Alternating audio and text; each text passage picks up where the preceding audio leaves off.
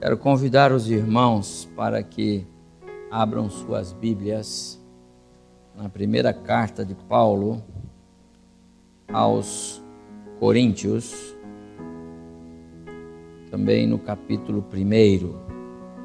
Primeira carta de Paulo aos Coríntios, capítulo 1. Nós vamos fazer a leitura a partir do verso 18. Primeira carta de Paulo aos Coríntios, capítulo 1. Eu vou ler aqui a partir do verso 18 até o verso 25, conforme indicado na minha transparência. Paulo escreveu assim para os crentes em Corinto, os cristãos daquela cidade. A carta é enviada para eles. Certamente a palavra da cruz é loucura para os que se perdem, mas para nós que somos salvos, poder de Deus.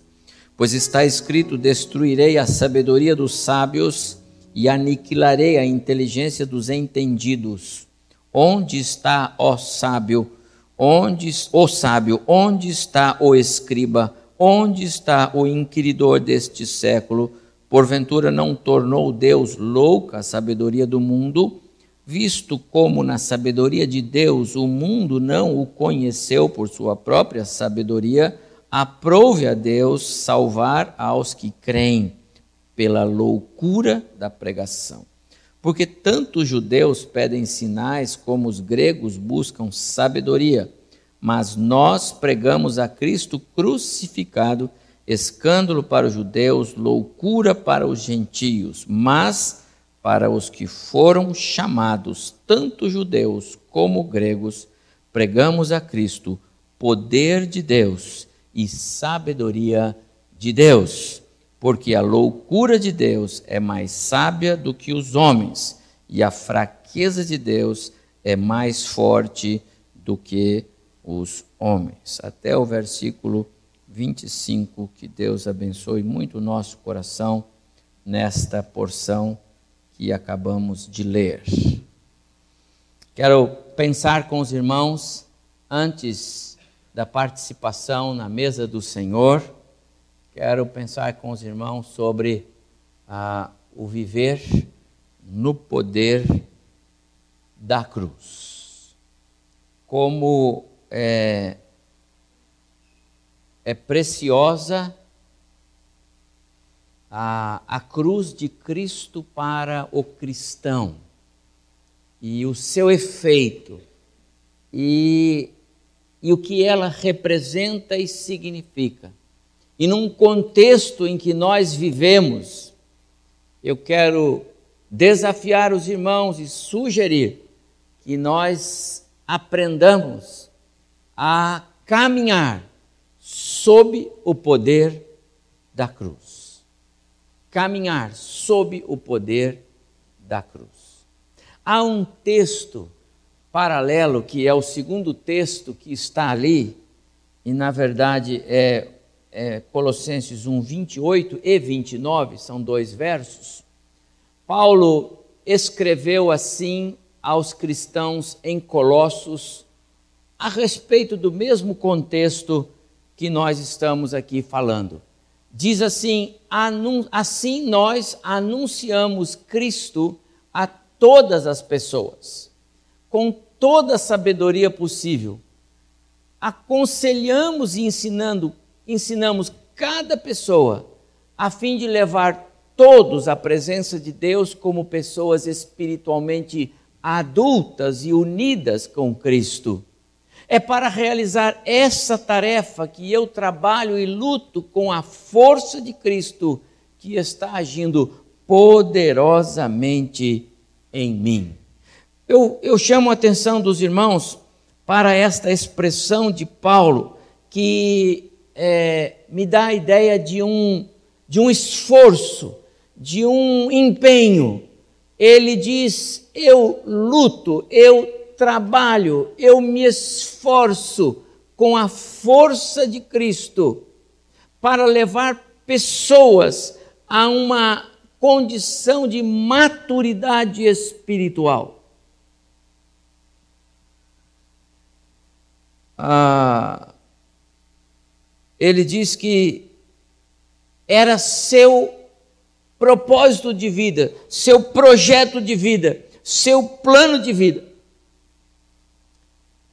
Pergunto para os irmãos aqui: quantos de vocês ainda não fizeram ou não cumpriram um papel de, vamos chamar aqui de bombeiro espiritual? Sabe o que é bombeiro espiritual?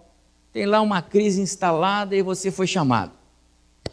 E você chega lá e você entra com uma palavra bíblica, você é um cristão, você entra com um conselho, Quantos aqui já não foram chamados para aconselhar alguém que estava lá num momento triste, de desespero, porque houve um, uma crise, se instalou, e aí você foi chamado e você vai lá e você vai trazer uma palavra de ânimo, de conforto, de estímulo, de encorajamento.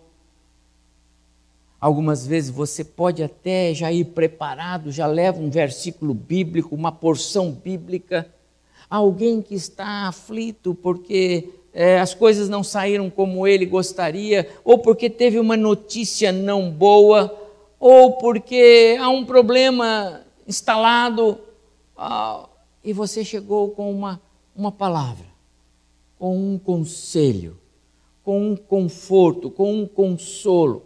Qual o propósito? É o mesmo de Paulo.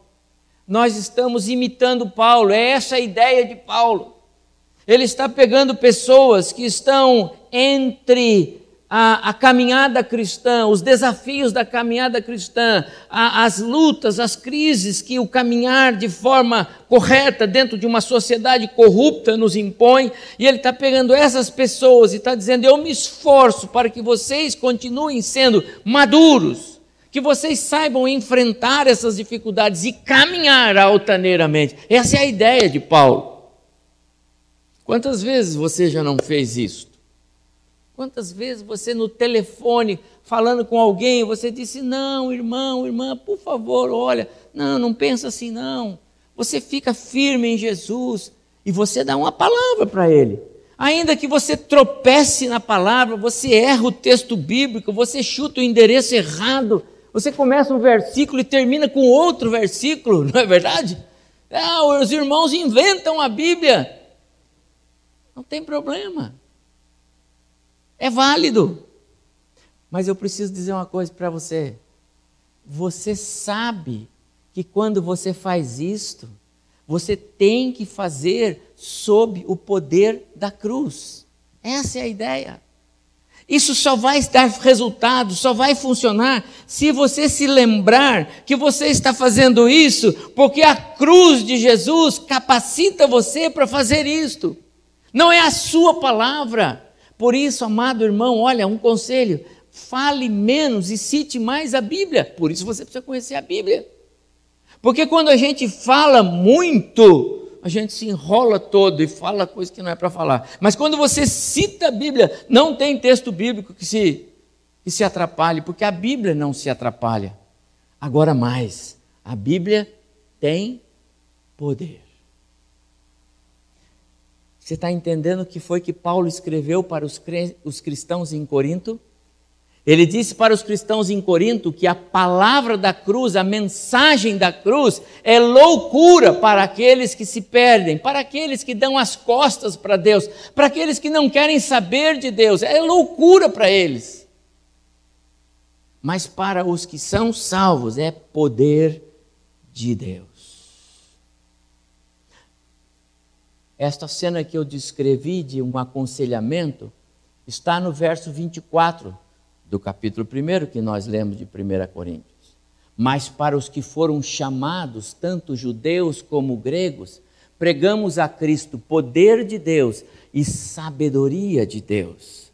Quando você aconselha alguém, quando você dá uma palavra para alguém, mas a palavra não é sua, a palavra é da cruz, a palavra vem no poder da cruz, a palavra vem revestida pelo poder da cruz. Essa palavra vai fazer diferença na vida das pessoas.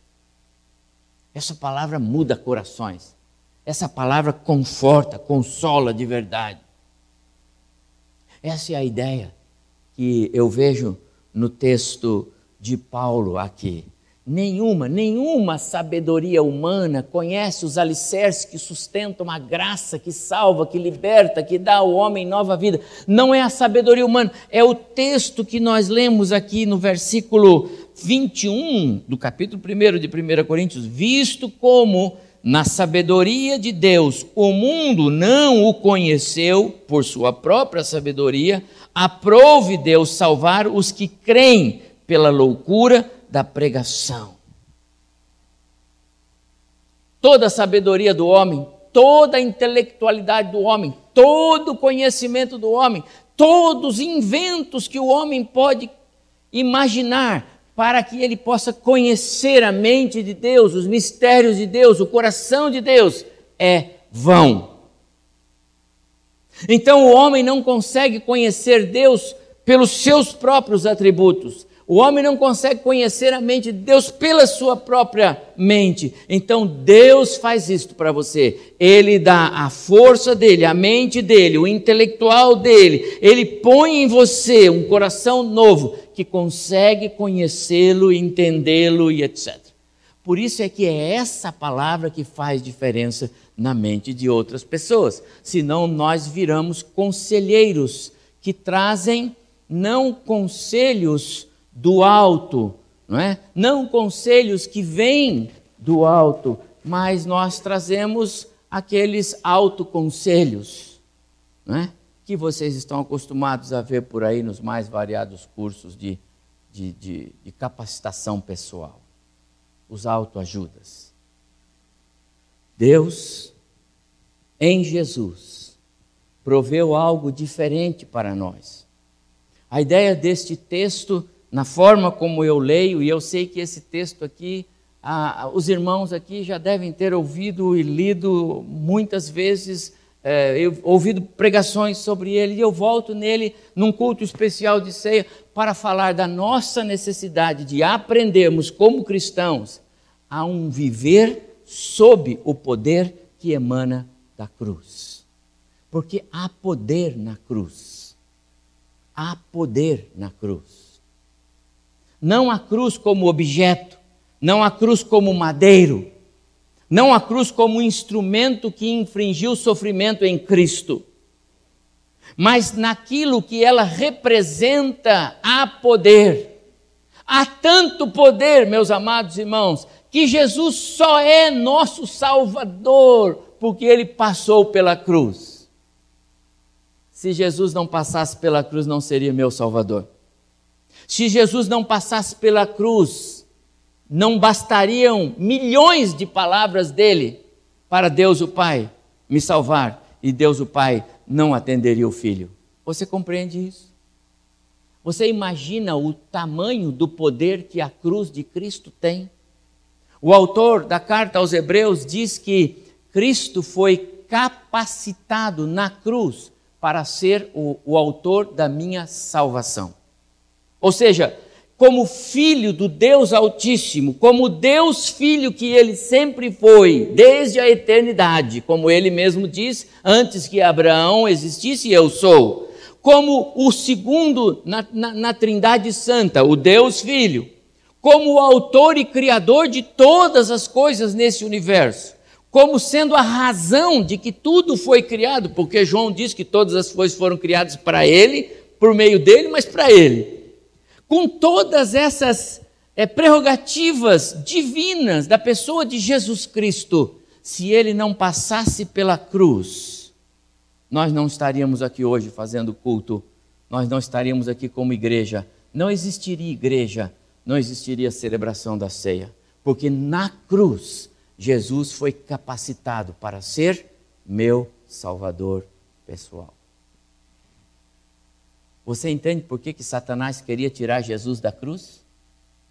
Lembra-se, Mateus capítulo 4. Para que, que o Senhor vai passar pela cruz? O Senhor não é o Filho de Deus? Manda que essas pedras transformem em pães e está tudo resolvido. E olha, pula daqui embaixo, os, os anjos vão segurar você lá embaixo. Qual era o alvo de Satanás? Derrubar Jesus na tentação e evitar que Jesus fosse para a cruz. No Getsemane, quando Jesus, ajoelhado e orando, sua transpiração se converte em gotas de sangue, e ele ora aquela célebre oração: Pai, se possível, passa de mim, ou seja, tira de mim esse caminho, me afasta desse caminho, mas não seja minha, mas a tua vontade. Ele ouve do pai, filho, a cruz é para você, não tem opção.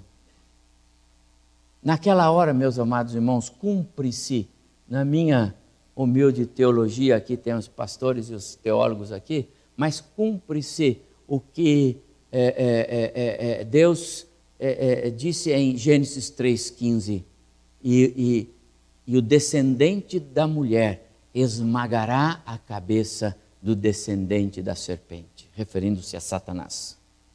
Ali para mim, e eu já disse isso aqui, estou repetindo para os irmãos que se lembram, ali para mim aconteceu a, a condenação sumária de Satanás ele percebeu: não tem mais nada que eu consiga fazer para tirar Jesus da cruz. Ele vai mesmo. E na cruz, assim como ele conquistou a minha salvação, a sua salvação, como ele na cruz pagou o preço do meu pecado e do seu pecado, também a sua morte condenou aqueles que o rejeitam, aqueles que caminham na contramão de Deus. A cruz, irmãos, tem um poder imensurável. Quando você aconselha alguém, quando você é chamado, ai, preciso ir lá na casa do vizinho lá, você vai lá, você fala, Senhor, no poder da cruz de Cristo, aquele poder, aquele poder que emana da cruz, o Senhor me reveste com ele agora. E você vai fazer diferença. Não as suas palavras, mas as palavras da cruz o poder da cruz. Nenhuma religiosidade humana pode imaginar o alcance do poder do Evangelho no pecador. E o Evangelho é boa nova de salvação, e ela só se, se, se, se confirma a partir da obra de Cristo. Paulo escreveu então: Pois Deus, na sua sabedoria, não deixou que os seres humanos o conhecessem por meio da sabedoria deles, mas ele revelou a sua sabedoria para que os seres humanos o conhecessem. É, é o ato soberano de Deus em nos dar o conhecimento pelo seu Espírito da pessoa e obra de Cristo Jesus. Amados irmãos, a teologia cristã é uma receita divina para que pessoas sejam conformadas a Cristo. Essa é a teologia cristã. É uma receita divina para que pessoas sejam, sejam moldadas, sejam parecidas, tenham o caráter de Cristo, tenham uma forma de Cristo, tenham a mente de Cristo, possam amar como Cristo amou, possam se preocupar com as coisas espirituais como Cristo se preocupou, possam dar-se pelo outro como Cristo deu-se pela humanidade. Essa é a ideia. Não é o amor da lei lá dos judeus, amarás o teu próximo como a ti mesmo, e o judeu acrescentava, contanto que seja um judeu. Mas é o amor segundo Cristo. Ame como eu vos amei, e como eu vos amei, eu dei a minha vida altruísmo, amor por excelência. Essa é a ideia. A teologia cristã é uma receita divina para que pessoas sejam conformadas. Amados irmãos, voltando ao nosso contexto de nação, é, com, tantos, com tantas lacunas em todos os segmentos, onde o caráter, a, a idoneidade, os princípios, o berço, os valores faltam. Pensando num contexto de uma nação como a gente vive, você já imaginou como seria diferente se nós tivéssemos no poder, no poder da nação, homens investidos de autoridade e que fossem pessoas conformadas a Cristo, ou seja, parecidas com Cristo? Eu não sei se estou certo, mas eu, eu imagino que há muito tempo os nossos políticos não cuidam da nação, estão cuidando dos seus próprios interesses, não é? Só fazem isso. É só para salvar aqui a pele de um, salvar a pele de outro, CPI para cá, reunião para lá, reunião para cá. De vez em quando a gente ouve que na, eles ficaram uma noite lá para liberar alguma coisa e quando a gente vai ver o que liberou é aumento de salário para não sei quem, para mais não sei quem. Mas as nossas causas, a causa da nação, não se vê. Quase que nós somos forçados a pensar que talvez não precisaríamos deles. E nós gastamos um dinheiro enorme como nação para sustentar a máquina que está é, dando condições dessas pessoas ficarem no poder. Aquelas reuniões custam uma fortuna para nós, para os cofres da nação. Dinheiro que poderia estar sendo investido aqui nas nossas cidades. Né? Porque saem daqui, na nossa saúde, na segurança. Quando eu olho algumas matérias, como eu vi duas vezes seguida na televisão, de um, um lugar aí, eu não sei onde é, que as pessoas têm que viajar quatro, cinco horas de ônibus para fazer hemodiálise. E, de, e, elas fazem isso três vezes por semana, se eu não estou enganado, é mais ou menos isso, alguns irmãos devem ter visto. E elas viajam quatro horas, saem de quatro da madrugada para chegar lá pelo meio-dia. Depois elas fazem o tratamento, aí saem de noite, vão chegar no dia seguinte, aí vão ter um dia para dormir, porque no outro dia ela vai ter que voltar para fazer isso de novo. Quando milhares de pessoas, e eu falo desses homens e mulheres corruptos estão jogando dinheiro pela janela, gastando com absurdos, enquanto poderia estar se, estar se construindo unidades de tratamento para essas pessoas nesses lugares. Violência contra o cidadão, contra a família. Não seria melhor se essas pessoas fossem parecidas com Jesus? Não seria melhor se os nossos líderes fossem pessoas parecidas com Jesus? Não seria melhor se os pais de família fossem parecidos com Jesus? Que tivessem bons conselhos para os filhos na hora certa, uma boa palavra para a esposa na hora certa? Não seria bom se as mães, as esposas fossem parecidas com Jesus e tivessem uma boa palavra dentro do seu lar?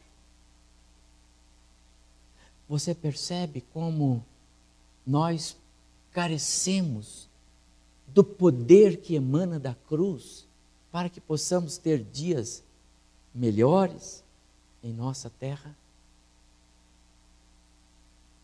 A teologia cristã é uma receita divina para que pessoas sejam conformadas a Cristo. A ideia é que as pessoas deveriam viver por meio de Cristo.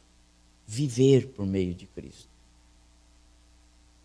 A ideia é que as pessoas deveriam é, vencer a cada dia através de Cristo, não pelas suas próprias forças. Nós não temos. Nós não conseguimos sequer vencer a, a maldade é, que nos cerca em termos materiais, práticos, a corrupção que nos cerca, nós não conseguimos. A gente é escravo desse contexto, temos que cumprir nosso papel como cidadãos. Quanto mais nós conseguiremos vencer o mal que é liderado por Satanás, mas nós podemos vencer através de Cristo. Eu venci o mundo. Ele não está dizendo que você vai vencer, ele está dizendo que ele venceu. E portanto, se você estiver nele, você vai vencer, não você.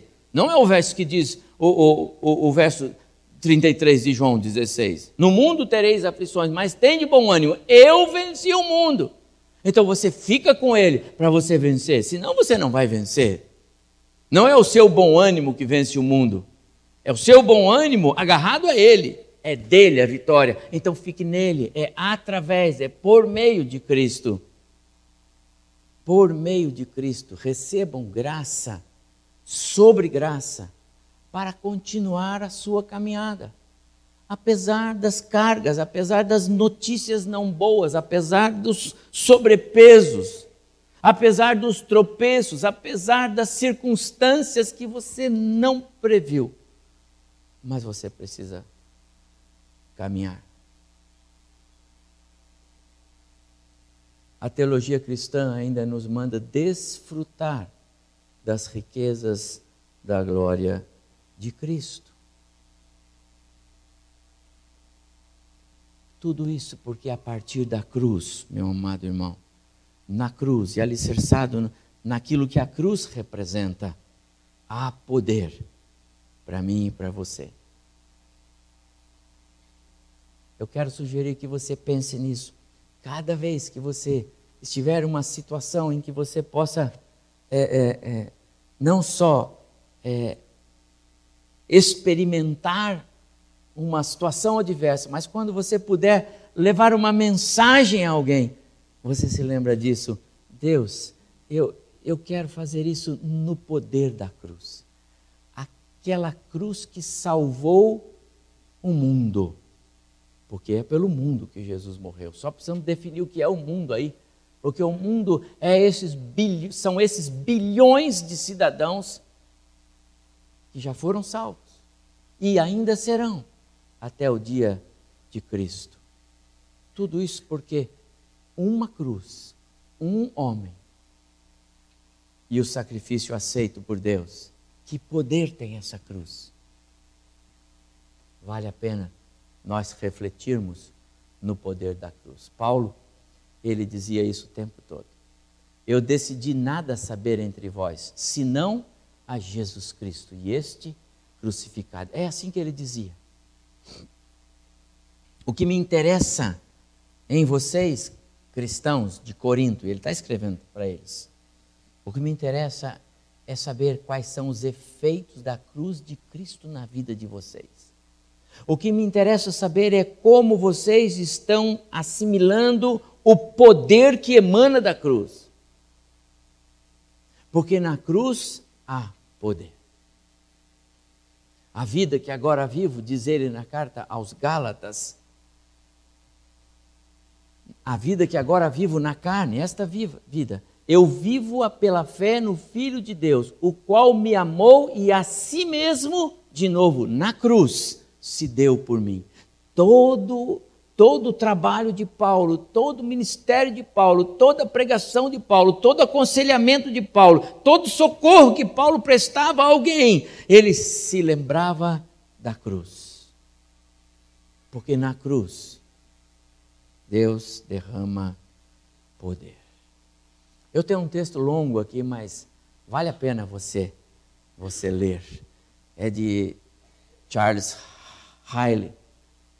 E ele diz assim: tire a cruz de Cristo da Bíblia, e ela será um livro obscuro. Alguém pode conhecer toda a Bíblia, bem como todas as histórias nela contidas, e conhecer todos os mandamentos nela prescritos. Mas se ainda não descobriu que o Cristo crucificado é o fundamento de cada livro, essa leitura será pouco proveitosa.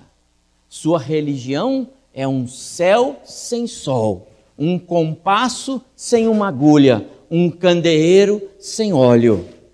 Ela não o fortalecerá, a sua religião sem a cruz. Ela não o fortalecerá e não livrará a sua alma do inferno. A religião não tem valor sem Cristo e sua cruz. Jesus só é meu Salvador, vou repetir, porque ele passou pela cruz. Meu prezado, eu quero que você tenha na sua mente hoje, quando o nosso culto é celebrativo da ceia do Senhor, quando o nosso culto é em torno da mesa do Senhor, presente de Deus para nós. Como Aaron falou aqui no início do nosso culto, Deus não mais é, querendo fazer acordo com os homens, porque os homens não cumpriram nenhum dos seus acordos, ele fez um acordo com o seu próprio filho e consigo mesmo. Um acordo chamado incondicional, uma nova aliança. E essa aliança levava em conta a cruz. Não depende de quem quer, depende dele. A chamada é dele, a palavra é dele é assim. Esse evangelho é o evangelho que eu amo, é o evangelho que eu aprendi a amar, o evangelho que Deus me mostrou, o evangelho que Deus mostrou para você. É o evangelho da cruz. É o evangelho de poder. É o evangelho que nos levanta. É o evangelho que nos faz andar apesar das nossas cargas. Quando eu leio alguns testemunhos que eu vejo por aí de cristãos vivendo momentos difíceis, eu imagino quanto poder da cruz de Cristo está sendo é, derramado na vida daquele irmão, daquela irmã. Quando eu vejo testemunhos como a gente tem visto, e todos vocês veem o testemunho da Mariana, aquela querida irmã que faz mais de ano carrega aquela enfermidade do câncer e que as coisas não se resolvem.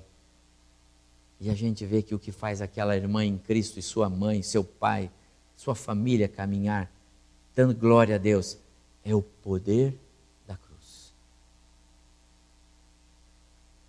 Quando eu vejo irmãos que caminham comigo aqui, irmãos queridos que andam ao meu lado aqui, e vêm compartilhar comigo e contar, pastor, olha, eu estou com essa crise agora que me apareceu. Sabe, pastor, agora eu tenho essa má notícia, chegou para mim, ó. Tá vendo, pastor? mas eu continuo confiando no meu Deus. Sabe por quê, irmãos? Porque é o poder da cruz influenciando as decisões desses irmãos. Quando eu vejo famílias carregando cargas mais pesadas do que outros, e eles estão lá firmes, e eles são animados. Esta semana, irmãos, eu fui com minha esposa visitar o Mendes, lembra do Mendes aqui, nosso irmão? Eu não posso contar ah, os contos que ele me conta, porque isso aqui é gravado, depois vão, eu posso. Né? Mas como eu me divirto com ele, passei horas na casa dele essa semana lá em Jacareí. Mas que família, que casal, todos se lembram dele, não é? Mendes, a Valéria e a Sabrina. Ele disse, pastor, nós dormimos até no chão aqui no começo. Eu não tinha nada. Eu até briguei com ele. Falei, mas por que você não falou, rapaz? Você veio embora, eu achei que estava tudo certo. Mas ele disse, mas pastor, mas nós estamos tão felizes, porque Deus nos deu essa casa. Essa casa, esse lugar. E eu estou feliz em Deus. Mas os irmãos não imaginam que luta aquela família, aqueles irmãos queridos têm. Mas o sorriso alcança a orelha. E olha que ele tem a boca pequena, não é? Sabe por quê, irmãos? Porque o poder da cruz tem liberdade naquela vida. E às vezes nós desprezamos o poder da cruz. Há tanta gente que despreza o poder da cruz. Há tanto cristão que, desculpe, reclama de barriga cheia é uma expressão. E há tanta gente lutando mas com uma alegria indizível, porque o faz sob o poder da cruz. Só o Evangelho da cruz aponta o caminho, ainda que muitas vezes doloroso. Ainda que muitas vezes doloroso. Mas eu quero dizer uma coisa: ainda que esse caminho seja doloroso, lembre-se de uma coisa: Deus estará sempre ao seu lado. Se você caminhar sob o poder da cruz, Deus estará ao seu lado. O Evangelho de Cristo aponta o caminho, ainda que doloroso, mas Deus estará ao seu lado. O Evangelho de Cristo aponta o caminho, ainda que tempestades possam vir, mas Deus vai estar ao seu lado, se você estiver sob o poder da cruz. Ainda que tenhamos de fazer renúncias, e às vezes grandes, e não há mesmo conversão sem renúncias. Não há mesmo nova vida sem renúncias. E as renúncias nem sempre elas são de coisas extraordinárias. Às vezes é do meu eu. Às vezes é do meu jeito. Ah, eu não gosto daquilo, eu não faço aquilo, eu não vou lá, eu não quero. Não! O poder da cruz tem que ter autoridade sobre nós, para nós renunciarmos nós mesmos e nos curvarmos ao Deus a quem nós servimos, nos curvarmos ao, ao Deus a quem nós amamos. O Senhor colocou você nesta igreja, então honre o Senhor nesta igreja. Só o Evangelho aponta o caminho. Só o Evangelho da cruz é capaz de produzir um avivamento que vem do Senhor Deus. Só o Evangelho da cruz tem o poder de transformar a família, levando a influenciar o mundo ao redor. Só o Evangelho da cruz faz isto. Só o Evangelho da cruz garante a presença de Deus em você. Para muitas pessoas, meus amados irmãos, está faltando uma tomada de decisão passar para o lado onde Deus está. Passar para o lado onde Deus opera. Passar para o lado onde Deus fala.